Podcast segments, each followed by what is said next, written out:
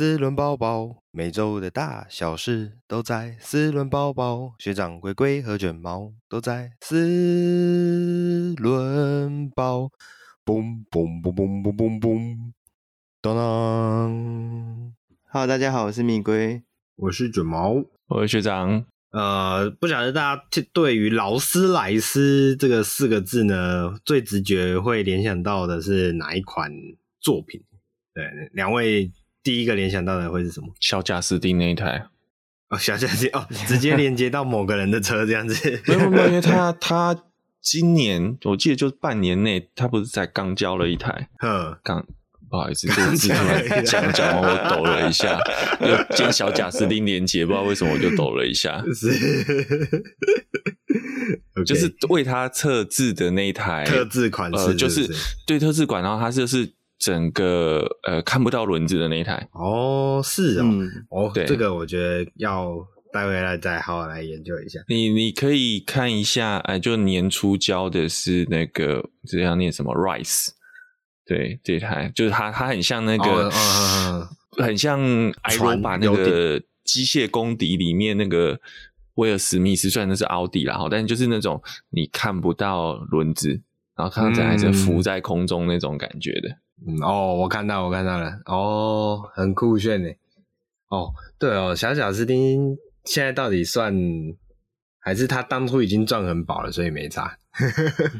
啊，还在赚啊，我相信。哦，是好，我们突然变成八卦节目。好，我们要赶快带回来。为什么要提到劳斯莱斯？是因为我们今天的第一个新闻呢、啊，其实是要来看的是劳斯莱斯所带来的电动飞机。对。哎，劳斯莱斯是不是本身也有在做飞机的飞机引擎？飞机引擎没有错，飞机引擎欧洲最大家的就是劳斯莱斯。嗯，基本上然后我们以商用引擎的话，那嗯比较常见的就是普惠。嗯嗯，那在美国的啦哈，美国的话就是普惠啊，不然就是奇异。GE，呃，General Engine，哎，这个 GE 是奇异是用 GE 这个名字翻的啦。那台湾也有翻，就是就是通用动力也没有出来，它是 General Engineering，所以其实有有很多台湾翻译是其实讲是，我们以为是不同家，实际是讲的是同一家。嗯嗯嗯嗯，哦，原来是通用动力哦，哦，对，是这样。对，然后通用动力没有，通用动力还有另外一家也翻通用动力，就是发展 F 十六叫做 General Dynamic。哦，他也翻通用，所以所以其实有时候翻译很乱。那那不不过就是在讲说，那欧洲厂的大众发动机的大众就是劳斯莱斯。莱斯那劳斯莱斯标榜的擅长就是它是三轴。嗯，哦，就是我们因为因为喷射动力，你知道这个扯一下没有关系了哈。哦，灌水一下，灌甲灌甲，就是就是因为。那个喷射，呃，我们讲有那种涡扇，我们讲喷射发动机，其实也有分涡喷跟涡扇。那我们现在讲比较常见，客、嗯、现在客机是用涡扇，因为燃油比例比较好。那涡扇本身就分了好几级，嗯、就是最前面的风扇级，跟前面的初级压缩级，跟中级后面的高级压缩高压缩级，然后才才是燃烧室，然后才是推驱动轴。那因为你看我刚刚讲的风扇初级压缩跟高级压缩，它就有三个三个不同的转速，那三个不同的转速就变成你不可能用一根轴去带它，嗯、所以它变成是后面的风后面在推动的三叶也是三分三级，然后它是三根轴串在一起，嗯，好，它等等于是三个轴心是串在一起的，那这个是劳斯莱斯算是特有的技术，嗯，那其他像普惠的啊，或者是呃那个。G 一的啊，他们就比较偏向是双轴，然后再做齿轮，嗯，去带另带另外的风扇之类的，嗯、哦，那个不太各有各的好坏处啦。是，嗯，是。那 RR 其实一直以来都是，呃，波音也都会配 RR 的。那空中巴士但不要讲，首选一定都是先是 RR 的发动机，哦、甚至我记得 A 三五零好像只有 RR 的发动机。嗯嗯嗯，是。所以照这样学长提起来，其实呃，劳斯莱斯在所谓的呃，我们讲说飞机的引擎市场、飞机的发动机市场，其实是占有它的一席之地，而且是可以算是首屈一指。军用引擎也是哦，喷喷射那个战斗机的也是哦。是是是，好，那这个当然是指的是燃油，刚刚讲到的其实都是燃油动力引擎的部分嘛。对，那最近这一个新闻呢，则是诶带来另外一个新的面向，那就是劳斯莱斯的全电动飞机这一台叫做 Spirit of Innovation。在在十六十六日的时候测试飞行，达到每小时六百二十三公里的最高时速。这个是劳斯莱斯自己已经创下的电动飞机的最快速度。然后这些相关资料其实已经交由国际航空联盟查核。好，那这次的测试飞行呢，是在英国的威尔特郡的某一个机场进行的。啊，这架飞机，这架电动飞机哦，我们要提一下，这是电动引擎、电动发动机哦。电这架飞机使用了四千瓦的电动动力系统。好，那刚刚就有提到这架飞机测出来的时速啊，最高时速有到了两百二十三公里，比西门子的 E Aircraft 于二零一七年创下的纪录多出了两百多公里。同时，飞机在飞行三公里和十五公里的距离后，分别能够保持时速五百五十五点九公里以及五百三十二点一公里的数字。好那其实我对飞机，呃，想必飞机的部分学长应该比较清楚。那时速六百二十三公里，对于飞机来说，这个是算什么样的量级？螺螺旋桨的话不算快，螺旋桨不算快，是。呃，我们我们我们这样讲好了，一个比较简单的，呃，这个是很粗略的换算的概念啦，嗯，嗯，就是所谓一马赫大概是六九百多公里左右，嗯嗯嗯嗯，哦，那我应该没算错吧？好，嗯，那总之，嗯，六百多公里，如果算节的话，嗯，大概是四百多节，其实算快。哎、不是，不是，不，不，不能这样，应该说单引擎飞机算快了。啊，但是如果你多多引擎螺旋桨，它并不算快。哦，了解，了解。嗯、但是以单引擎小飞机，因为这一台是看起来它是一个单引擎的小飞机啦，对，嗯，单也是单人坐的，所以其实算是。OK 的水准的，这样看起来，以六百二十三公里的速度，差呃，我觉得也是看构型啦，因为你那种表、嗯、每一个飞机它制造的目的不一样嘛。哦，那表演飞机一定会比较快，了解啊，不一样。表演飞机还好也要看，就是有的是灵活性的，嗯、哦，那有的比较快，有的比较快，有的、嗯、有的是表演的话，还是要强调它的灵活。嗯嗯，呃，是是好了，六百多公里算快。我现在猜很快查一下表演，像 SU 二十六，嗯，对，就是我们讲的苏凯，但是它二十六是表演螺旋桨表演机，嗯、它的最高时速也才四百五十公里而已。嗯嗯，是是。然后以前我们在飞那种学教练机的那种，嗯，那种我们大概平飞约略一百二十节，其实时速大概也才。一一百二十节大概就是快两百公里。嗯，你指的那种应该就是机翼是在机身上方的那一种。哦，没有，那个在上在下没有关系。哦，我们讲就是一般的单引擎四双座或四座的呃小型飞机。嗯嗯嗯，那那个大概时速顶多就是三百算很快了。了解了解，OK。对，不过因为它这台就是看起来是像那种它的造型就很像。二战的战斗机那种感觉，哦、对对对，哦，那那那这种歌应该就会快一点，嗯，了解，OK，对啊，所以总而言之，现在是连呃飞机都已经开始往电气化移动了，所以其实呃电气化这个趋势，我想会慢慢的延伸到各个领域之中。就像我们之前有跟大家聊过的那个呃游艇，就是 BAG 集团协助打造的那个游艇，对吧？所以。慢慢的，应该会有越来越多的电气化的运输产品出现，所以我们会再进一步的往所谓的无碳的环境走下去。那我们大家可以再好好的来，诶，期待一下。哎、欸，不好意思，我修正一下，欸、其实这个三百六百多公里算很快咯。哦，是。我我再查一下，我们看二战的战斗机。哦，英国的喷火式也才极速也才五百九十几，近六百。然后美军最强那个双发动机 P 三八就是干掉三本五十六那一台，那一台的最大时速也才六百六十七。嗯嗯嗯嗯，是嗯，好好。那总之，我们大家就再继续期待更快速的电动飞机可以出现吧。哎，我不知道如果飞机，如果到时候以后客机做电动化，会不会有什么旅程焦虑？那个也是蛮可怕的。嗯嗯，基本上我觉得这个倒是跟游机是一样的意思。为什么？嗯、因为因为你就算一般的客机也不会跟空中加油啊，除非战斗机。对。对，哦，所以其实我们在飞航的时候，一定要它都会有一个载油余裕，哦，就是你今天我从 A 点飞到 B 点的里程，假设是是多少，那它嗯、呃、一定要多备多少油。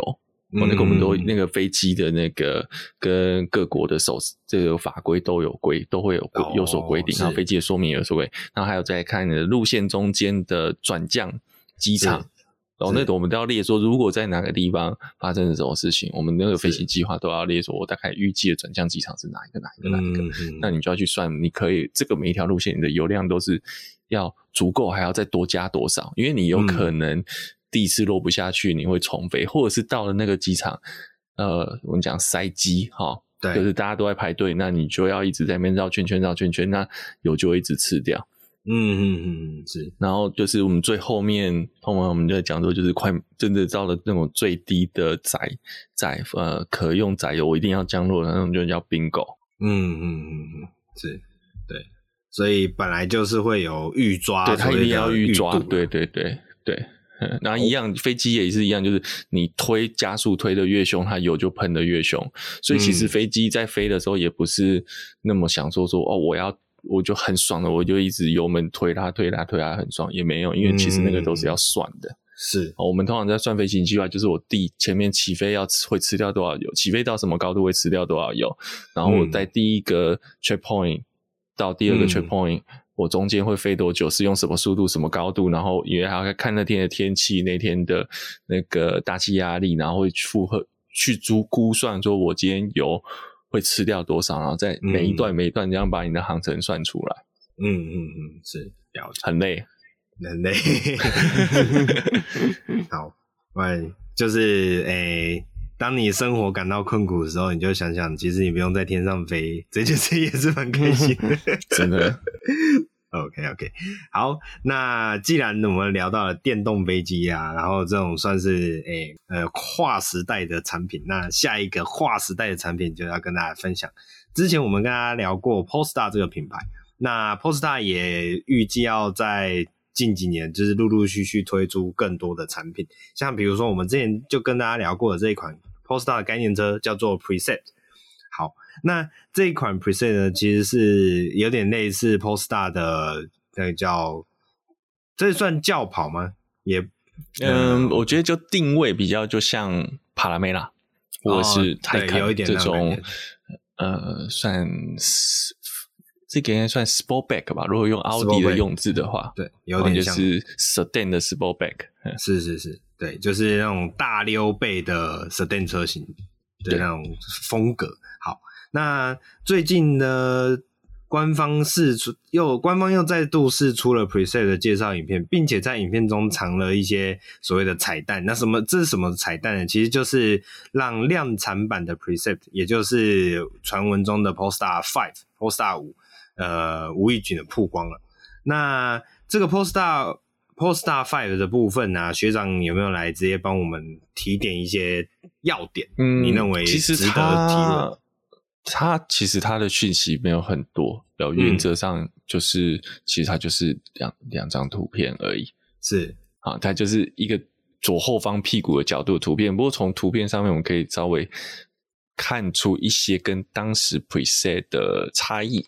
对，我会这样讲呢，第一个就是 Precept 那个时候是一个前后式的对开门。啊，电动车就很爱搞这个，尤其 Volvo 爱搞，奥迪也爱搞。然后我们上次在讲那个慕尼黑车展的时候，嗯，几乎每台电动车都跟你玩对开式车门。嗯，然后包括那个奥迪的那一台 Grand Sphere，那个很漂亮，然后说自己会去买便当的那台车。嗯，好，那那那时候我们对 Volvo 的印象就是它它要展现的是说叫做呃瑞典那个什么斯堪诶反正就是那个斯堪的纳维亚。北欧客厅，对对北北欧客厅那种感觉，所以它就门打开，像一个客厅欢迎你进去那种概念。那是是是，我们讲到要量产，还是要回归现实，所以它的车门又回到像传统式轿车的车门，是。那也不也不是什么上掀的，然后就是传统侧开车门，然后它的握把，呃，从本来是算半，它也是还是隐藏式的。好，反正握把就有维持隐藏式的了。嗯，那另外一个比较大的不同，我觉得是它光打好像不见了。至少它原本的在 preset 的那个光打是在 A 柱上方的正中间，有一个蛮明显，就像额头那个位置有凸一块出来。对，但是现在 Polestar 5的照片看起来是看不到那颗凸起来的，那就不是不知道它是不是把它做进了。这个前挡玻璃，讲这前挡玻璃，但是有一个问题啊，因为光达其实它是要照环境的那种概念，嗯、所以如果你把它埋埋进去，它后面怎么照，这就是另外一个问题。也、嗯、有可能他把那个光达就拆成多面哦，就像我们在讲，就像我们在看那个什么神盾巡洋舰之类的，或者神盾驱逐舰，嗯、它其实整个三百六十度它是切成四面去四面雷达去涵盖哦，有可能、嗯、是啊，不过。这要看后面有没有 Polestar 有没有释出更多的讯息。嗯，嗯，那我觉得棒的是说它基本上线条没有什么动，诶，它真的跟 Preset 很像。那但车头多了一些空气力学套件，让车体看起来比较更运动化一点。但是它的整个车头的灯跟车尾灯的线条几乎是完全保留。嗯，我觉得这超赞的。嗯、然后再就是它的铝圈镂空程度看起来比较大，不过这是可讨论了。嗯、所以看得到里面 Polestar。一一如往昔以来，呃，非常标准的金黄色卡钳。是，所以我觉得这台车很多，我这两天丢给我朋友看，他们第一个反应都是，哎、欸，好像帕拉梅拉。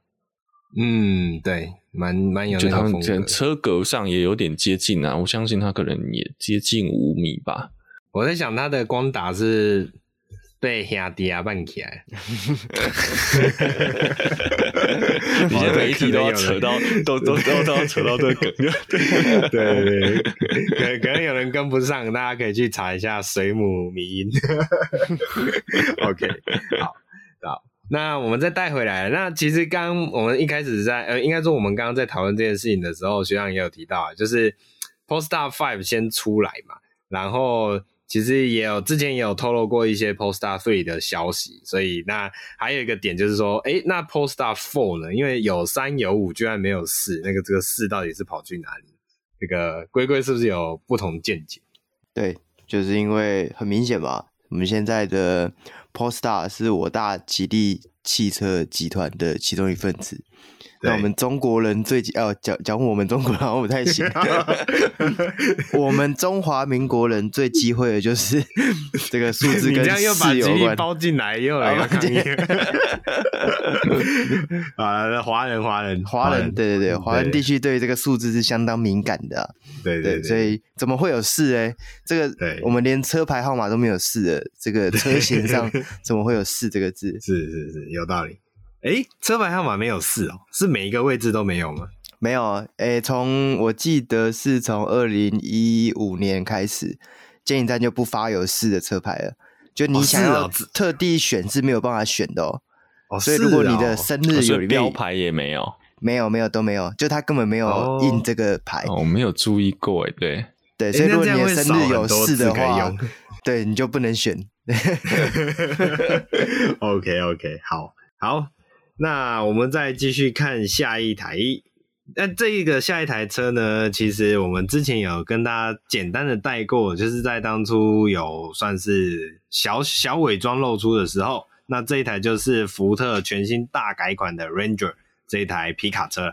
哎，那福特的这个 Ranger 啊，其实呃，就像我们刚刚讲的，之前有稍微小小的露出，然后这一台车的另外一个特点就是它其实会和 Volkswagen 的那一台阿玛 OK 哦，阿玛 Rock 其实是一个在下一代会是使用相同平台所打造出来的，算是呃兄弟车款或是双生车款。好，那带回来这次福特发表的这一款，它的外形上呢，其实就是有点像我们之前所聊过的那个呃，不管是 Maverick 的那个皮卡版，或者是那个 Lighting 的这一款呃 Lighting F 一五零这一款电动皮卡，就是它使用的那种钩字形的 F F 字形，然后从两侧去往内往内包框住的那个车的呃那个应该叫做日行灯的那个风格，那算是蛮有它的特色。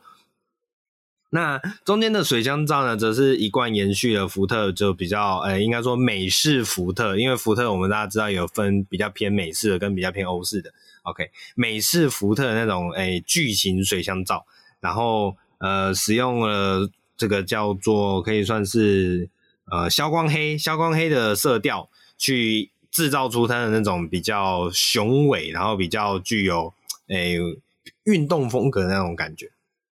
好那这一款福特的 Ranger 新世代的 Ranger 呢，预计会在泰国以及南非的工厂进行组装，并且生产贩售。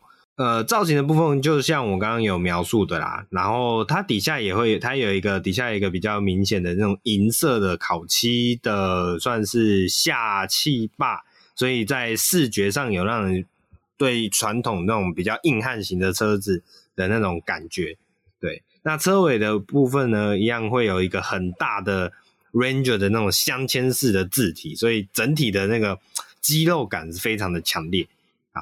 然后原厂也强调，新车的货斗面积其实是更加、更加比起以往来的更大的，所以它的使用的容积以及机能性其实会比以往的车型来的更好。OK，好，那。呃，动力的部分呢，初期原厂预计会提供三款柴油动力，包含三点零的 V 六引擎，然后分别采用单涡轮以及双涡轮配置，然后还有二点零升的四缸柴油引擎。汽油的话呢，则是会使用目前福特算蛮主流的这一款二点三升的 EcoBoost 四缸涡轮引擎。那变速箱则会依据车型以及市场的不同的需求，会有六速手排、六速自排以及。呃，十速的手自排变速箱的版本。好，那内装的部分呢？其实就内装部分，我觉得有一点点像那个 Mustang E-Mark 的那种感觉，就是中间一个直立式的大平板，然后再配上一些呃货卡车比较会有的那种方正型的线条，去打造出来的那个车内的座舱感受。OK，那总而言之，也是有往所谓的诶、欸、科技感。靠拢一些些啦，大概是这种形容。好，那我们目前目前台湾市场是 Ranger 嘛？印象中，对，没错，对，所以这一款之后其实也还蛮有可能进来的。那再加上福斯的 Amarok 其实也是有进来啦，虽然好像福斯的 Amarok 在台湾卖的不算非常好，所以之后在台湾能够呃，如果你是皮卡爱好者的话，能够。买到哪一台车，可能就会，我自己是觉得应该这一款还是比较有机会的。那福斯的，我觉得可能后面会比较困难一点。不过没，我们没关系，我们可以再呃期待一下。好，那下一台车来跟大家聊一下，一样是类似所谓的双生车的概念。这一款是呃 Mercedes 的 Citan，诶，应该是这样念的 Citan。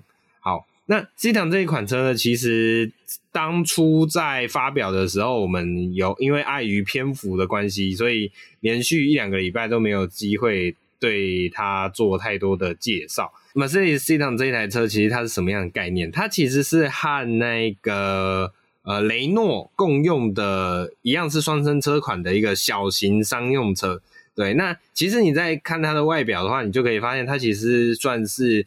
有点像是诶、c a d y 的那一种感觉，福斯的 c a d y 的那一种，呃，后面滑门呐、然后 MPV 的车型呐、但是它挂的是一个宾士的 Mark，对，诶、好像其实宾士有没有有一些蛮多商用车，其实是和别人一起共用，不管是底盘也好啊，或者是车体设计也好啊，总之就是 宾士也想分食这个市场就对了，OK。好，没关系。那重点是这一次呢，这一款车的一个特别点是说，它在呃近期举办的在应该是在德国吧，我猜就是某一个露营车展中，居然已经推出了呃所谓的露营车版本。好，那这个露营车版本很特别的是它的后箱啊，它的后箱打开以后，里面就是有一个模组化的设备。那这个模组化的设备其实就是一个，比如说它是一个附有抽屉的小厨房。那这个附有抽屉的小厨房呢，具备了瓦斯炉、水槽，甚至还有一个三十一公升的冰箱以及十三公升的清水水箱等等。那这整个厨房模组的重量大约是六十公斤。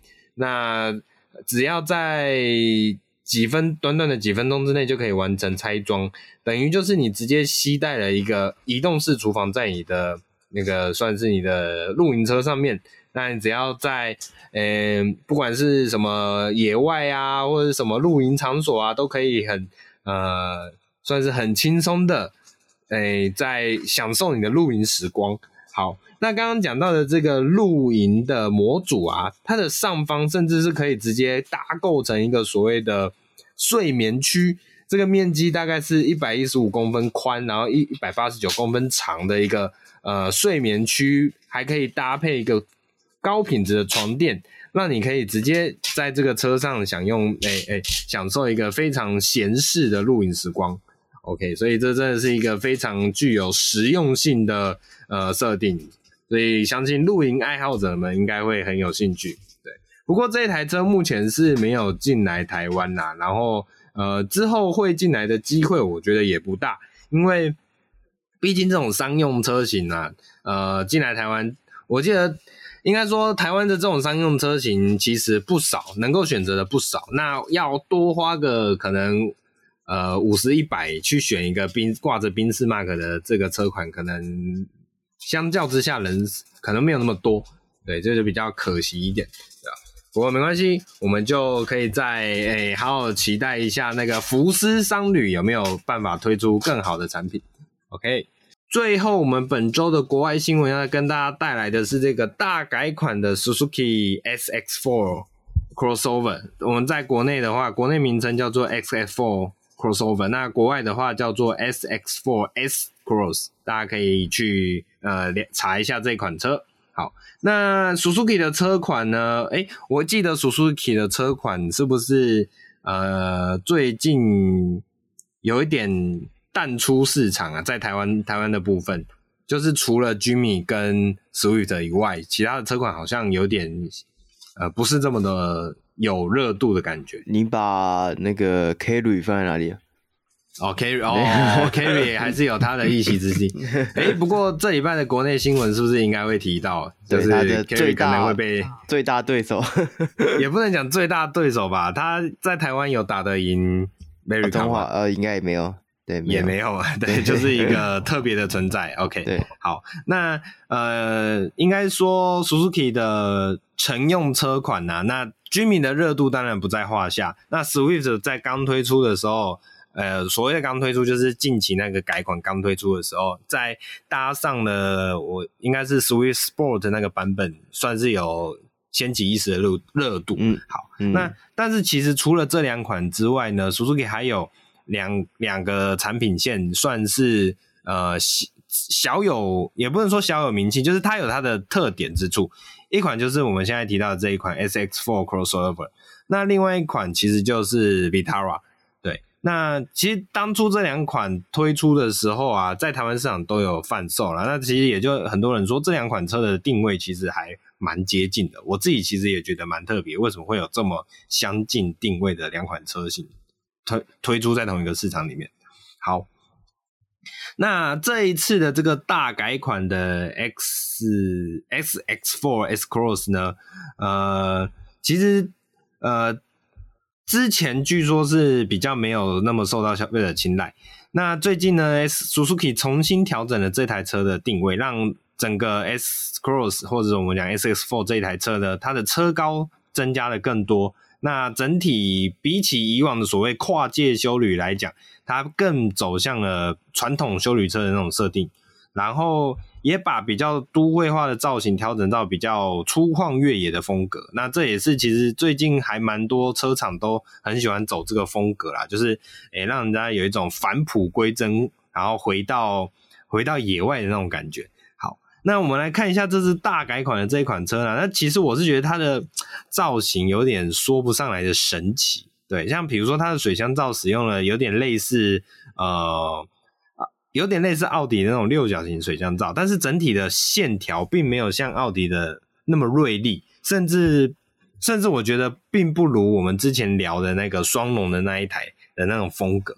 对，然后呢，它的车灯呢，则是使用有点一格一格的，我觉得有点像是外星人的那个眼睛的那种感觉。那呃，车灯里面有一个镀铬的饰条，然后直接向内延伸，向水箱罩中间延伸。那串联起来的这个镀铬饰条，在水箱罩上面连起来，连到那个整台车的 Suzuki 的那个 mark 上面。但是呢，这个很粗的镀铬饰条又把刚刚提到的那个比较偏圆润的水箱罩分成了小小的一层上方跟诶、比较大的一个下方，所以整体的整体的视觉感，我是觉得有一点微妙，我会觉得有点像是我们一般概念中那种外星人给我们的。或者外星兽族啊，外星虫族给我们的那种呃视觉感。好，那除了水箱罩的部分呢，其实整台车的很多线条也好啊，或者是一些呃装饰件啊，你都可以看感受得到，他想要强调整台车的那种粗犷的呃肌肉感也好，越野感也好，这确实是可以营感觉到它营造出来这个风格。对，但我只能说，就是呃，整体的设计上，我认为相对还是没有那么洗练呐，对吧？但也许，也许是有他有人喜欢的部分，那我们就可以诶看看大家如果觉得诶真的诶这个造型是你觉得你是很好看的，也可以跟我们留言告诉我们自己告告诉我们一下。好，那这一台 Suzuki 的 SX Cross 呢，目前预计会在匈牙利制造。那这一款车其实有一个特别点是说，因为原厂宣称这是所谓的全新大改款啦，但是从一些车辆的规格数据来看呢，其实呃，像比如说它的车长四三零零啊，宽一七八五啊，还有轴距二六零啊，其实都跟上一代的版本说是完全相同的。所以整体来说，呃，究竟是不是一个大改款呢？还是只是呃一个叫做没有资源下的一种挣扎的方式呢？我觉得这其实是有待讨论跟诶诶、考虑的。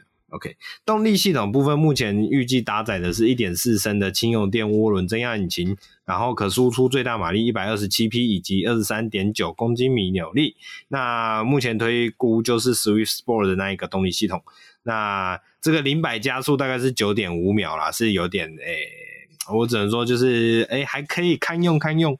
好，然后还会有 All Grip 的全轮全时四轮传动车型。那零百加速预计会在十点二秒啊，预计下个月开始会在欧洲贩售啊，不晓得我们台湾市场还还有没有机会再看到它？那我们可以再期待一下吧。好，那我们本周的国外新闻就到这边了。好，那本周第一则国内新闻呢，是小改款的福斯 Polo 已经开始预接单了。那目前只有公布这个高阶车型二三零 TSI Style 的车型，那会以九十一点八万起的预售价格，预计在二零二一年的十二月上旬会发表，就是下个月初了。对。那目前隶属于第六代小改款版本的 Polo 啊，在外形上最主要的改变是集中在头灯的部分，最明显的就是它 LED 的那个日行灯是采左右连贯式的，其实就是目前小改款的福斯车系大概都是这样的设计啊，不管是 Tiguan 啊，或是新上市的 R T 昂啊，或是新的 Golf，其前面都有一个连贯式的这个 LED 的日行灯。那在车内空间上啊，小改款的 Polo 主要改变的是换上了这个全新造型的多功能方向盘，然后它的车载系统也进行了升级。那目前首批推出的车型呢，维持了数位化的驾驶座舱设定，那是十点二五寸的数位仪表板，然后换上了九点二寸的多功能触控主机。那在小改款的 Polo。就跟现在的市场潮流一样，将主被动安全提升到这个 Level Two 的等级，那可以一键整合这个全速域的 ACC 以及车道自中的功能。不过我印象中这个 Polo 是有传统手刹车的，对，它跟到停的时候是需要那个自己踩刹车的，就它会帮你 hold 着，我记得是三秒吧，然后它就会放开，所以你就要自己踩刹车。不过以我试过像 T Cross 的这台车来讲，我是觉得还蛮好用的啦。对，嗯，后来我打个岔哦，嗯传统手刹车跟跟到停的 Auto Hold 应该没有关系吧？是没有关系，因为没错。因为我觉得它是它是最主要是它要设计的是说它停最后停止的时候夹住了是用什么方式去夹。我举个例子，因为像 V 四十 V 四十的跟车也是 ACC 全速域，还是跟到停，嗯、但是它也是传统手刹车哦，是哦，嗯嗯嗯，手拉的，嗯。我我觉得这应该是福斯的设定啊，就是它对，就是各家设计不太一样。对对，那我觉得因为 A 零底盘对他来说就是一个比较低阶的产品，对，入门低阶的产品，所以他把它设定成这种呃，要跟一般的呃一般的 MQB 是不是？对 MQB 对对，一般的 MQB 底盘要有呃所谓的产品级距的拉开，嗯。可是，可是有一个问题是，如果是这样子的话，他还要自己踩的话，这样还可以叫 Level Two 吗？其实理论上来讲，其实有点不太像了，因为其那、嗯、那时候讲 Level Two，它就是停住之后，它会帮你 hold，但是这个停住之后，它只只会停三秒而已，所以严格上来讲，应该有点模糊。对，但是它仍然是有全速域的跟车跟那个车道制动啊，这个是。嗯，不用怀疑的，对。好，那在动力编程的部分呢、啊，它一样是采用这个一点零升的三缸涡轮增压引擎，那最大马力是一百一十匹，以及二十点四公斤米的扭力。那变速箱是七速的 DSG 双离合器变速箱。那其实刚刚看到这个 Polo 啊，九十一点多万的价钱，其实不便宜诶，因为跟最入门的 Golf 开价差不多诶。对啊，好贵啊。Golf 的最入门那个车型是九十四点八万，所以其实仅仅仅落差三万，我会去买 Golf，我不会选 Polo。如果是我的话，因因为这个车内空间差太多了。嗯，没有没有，Golf 也是一点零的，对，在这个价位，对，对啊，那车型大小是真的有差。哎，不过不过，鬼鬼，这个是九十一点八万，这个是最高阶的，对，style 最顶的，对，对，它应该还是会有中低阶车款慢慢会出来，对啊，还是会有便宜的，对。可是我苏难想象再便宜会差到哪边去，顶多就是八十出，八十，对，它一定超过最低阶，一定超过八十。那这样就让我想到，那到时候它如果又有 GTI 车型，上一代 GTI 车型开一百二嘛，对，那现在。应该一百三四哦，哦，可能差不多，对对。但是我觉得开我应该会去买 Focus 吧？哦，对啊，对，会直接撞到 Focus, ST，对对，因为现在 Golf 自己 GTI 的价钱也往上拉了，对，所以我觉得以 Polo GTI 定到一百三应该很合理，嗯，但是一百三其实选择 Focus 的竞争力就更更高了，对，马力更大，然后马力更大，对，然后配备也更好，那就看看。Polo 之后会不会出一个，诶六十九点九万之类的增程版？哎，我记得之前有六十级的 Polo，对不对？啊，那个印度版的，印度版的六印度 C，哎六 R 六 C，对对对。那我开过啊，我们家有啊，嗯，卖掉了。所以印度版，所以现在的 Polo 是德国版。嗯，呃，现在我现在好像也不是德制，但是是规，我觉得是市场，就是它是印度龟跟欧龟的差别。欧龟上次是欧，呃，这次应该是欧龟。那之前我上一代的 Polo 在那个一点四升引擎，那个时候是西班牙制的，嗯，然后那时候有带 Turbo 的样子，对，然后后来变成一点六 NA，那个就只是印度制的。嗯哦，然后那个真的，因为是印度制，我觉得进印度制也也合理啊。第一个是价位便宜，然后当时又因为印度的路跟台湾的路差不多烂嘛，啊可能更烂，所以它那个避震器的行程非常的长，所以造就其实那台车在台湾开，诶、欸、还还舒适度还是 OK 的。但那个行程长到什么夸张的程度呢？嗯、就是你可以拿一罐那个宝特瓶的舒跑，有没有？你可以立在后门下面，完全不会倒，整个塞进车子里。底盘底盘到地面的高度可以塞进一个保特瓶，嗯，直的。嗯，根本是拉力车型，对，拉力版。对，好，对的。那如果对 Polo 有兴趣的话，就可以再等一下，因为它已经快要上市了。那第二则新闻呢，是大改款的 BMW 四系列的 Grand Coupe 正式上市。那导入的是两百四十万的四二零 i M Sport 跟两百八十九万的四三零 i M Sport。那大改款的 Grand Coupe 的这个四系列啊，跟之前我们聊到的这个 iPhone，其实在外观上是大致相同啊，只是四系列的 Grand Coupe 它的前面的这个巨大的双肾。水箱护罩是真的有散热的功能，那在电动车上面应该是没有这个这个功能啊。对，那在内装部分呢，不同于这个电动的 iPhone 采用大面积的曲面屏幕，那个 iDrive 八点零的系统，小改款的四系列 Grand Coupe 仍然是使用这个 iDrive 七点零的界面，然后并使用十二点三寸的数位表板，搭配中央十点二五寸的触控屏幕，然后。另外一点是无线手机无线充电啊，不管是在四二零还是四三零 i 的车型上，都要用三点一万的价钱来做选配。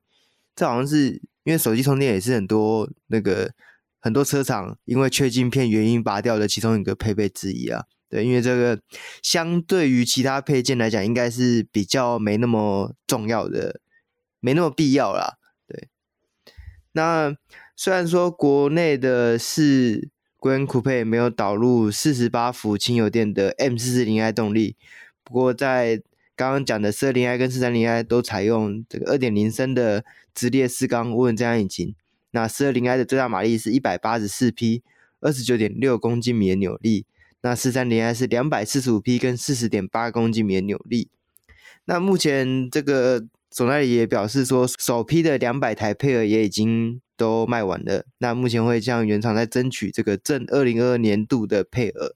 那首批的车预计会在二零二二年的一月开始陆续交车。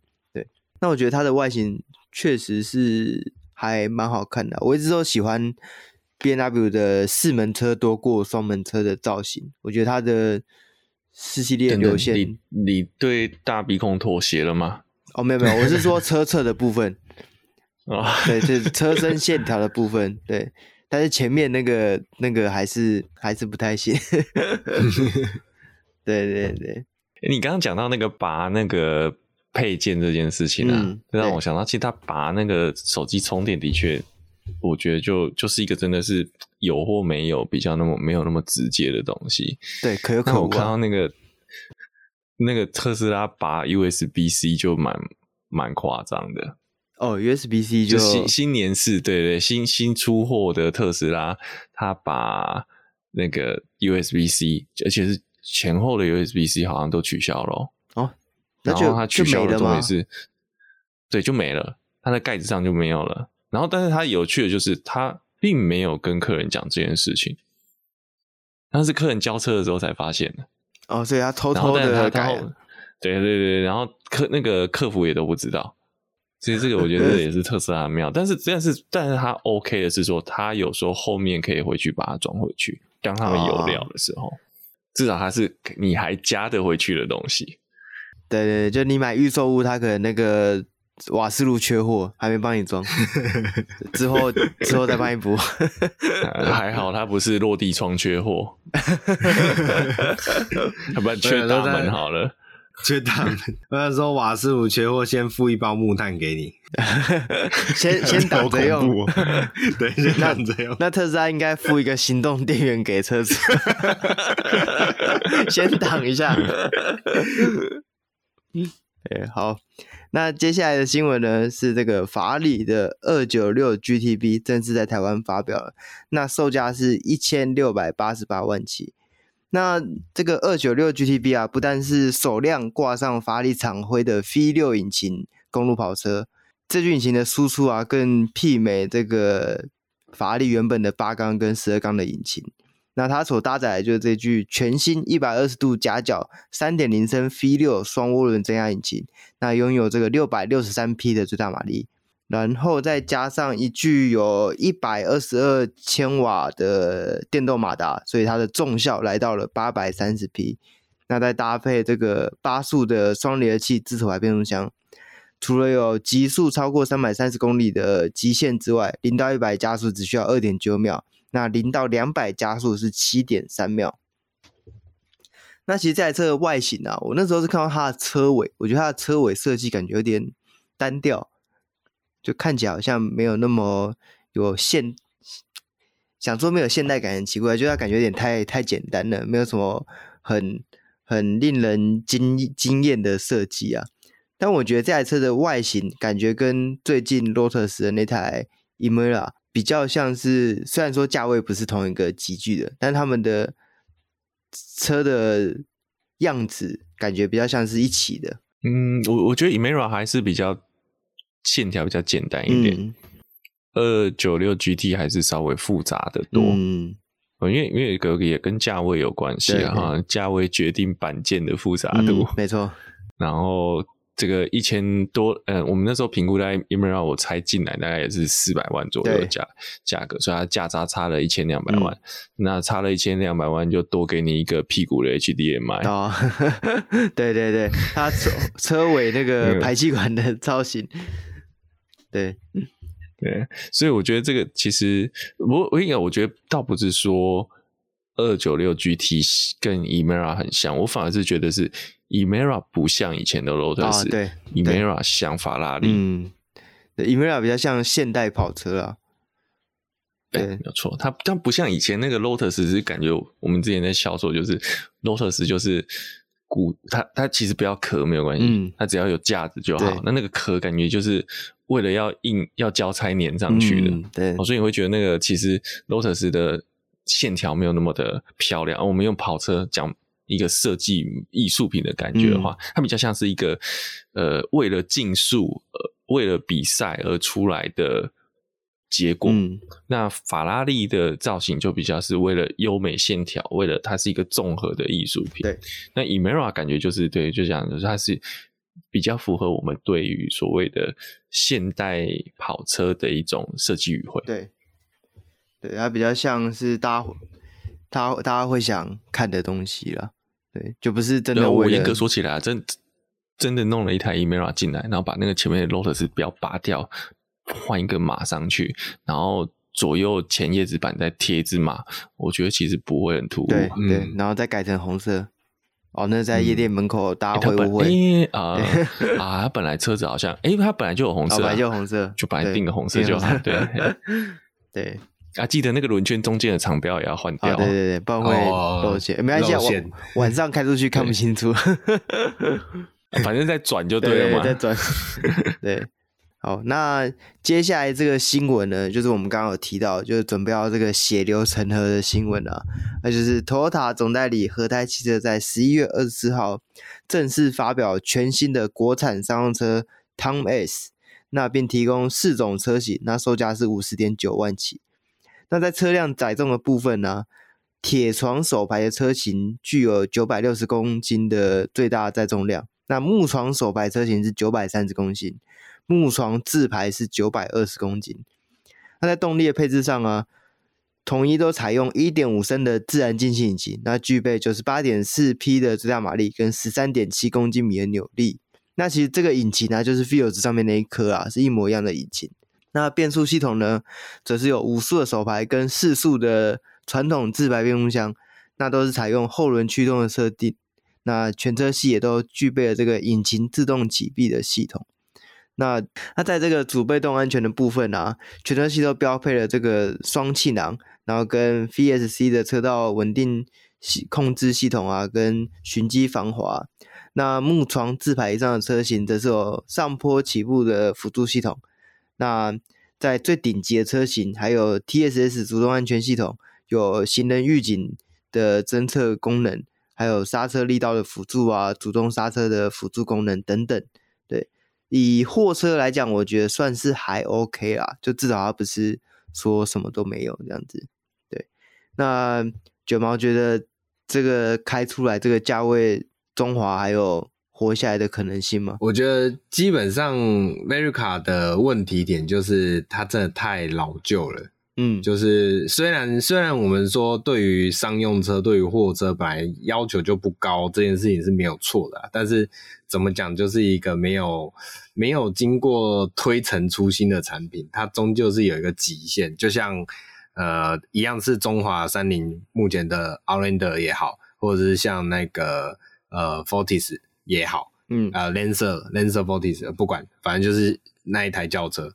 对啊，或者甚至是 Co-Plus 也好，对吧、啊？这我觉得对中华汽车来讲是一个很大的挑战呐、啊，对吧、啊？所以中华汽车的下一个转捩点就是要等那个我们的 MIH 赶快推出新的平台产品，对，才有机会起死回生吧？我觉得，不过不一定啦，因为呃，中华汽车在商用车市场这一块，毕竟也是站了很久，那。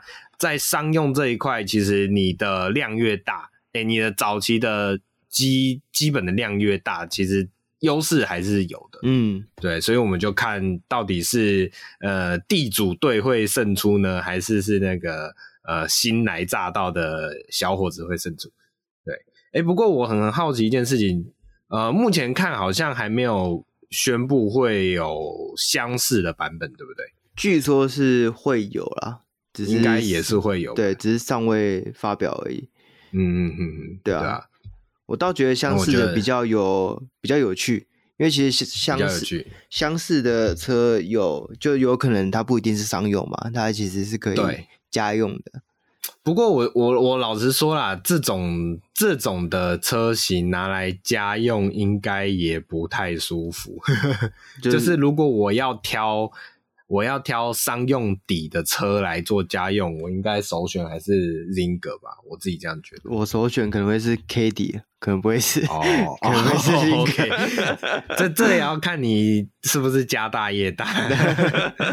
我我指国产的部分呢、啊，国产的部分、哦、对啊，对对对，对啊对啊。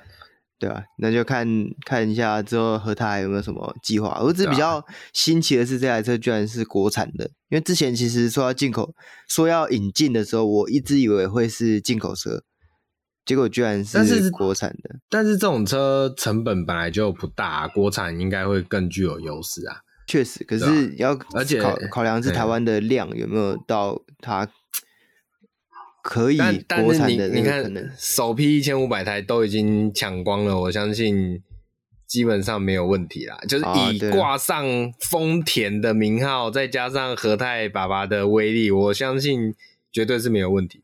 确实啊，啊，因为只是要或不要的问题。对，我觉得这个就像就像，呃、欸，选举好了，就是有个政党在那边做了很久，你都觉得很烂，可是你又没其他的可以换，哎、欸，突然出现了一个新星。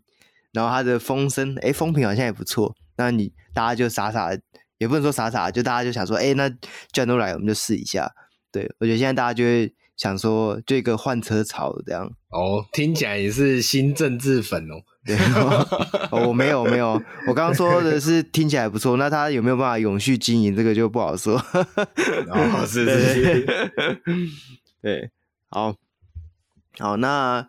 本周的这个新闻就到这边结束了。那喜欢我们的朋友，记得按赞、订阅、分享。那脸书或 Apple Podcast 帮我们评个分、留个言。